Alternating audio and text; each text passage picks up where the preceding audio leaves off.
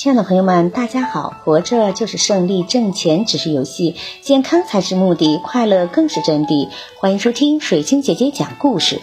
今天的故事名字叫《三颗星星》。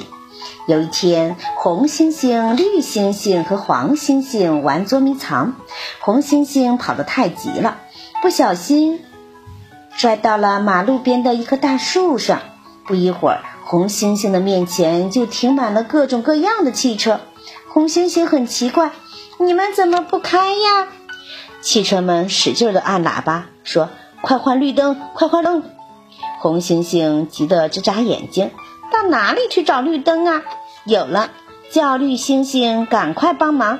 绿星星和黄星星听说了，一起下去和红星星挂在树上。可是汽车们还是谁也不敢开。红星星问：“你们怎么还不开呀？”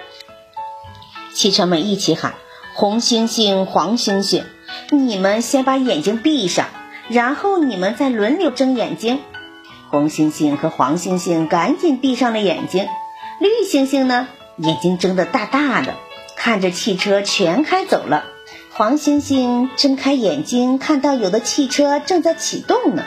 红星星一睁开眼睛，汽车又都停了下来。红灯、绿灯、黄灯。组成了交通信号灯，是用来指挥马路上交通的。红灯停，绿灯行，黄灯缓。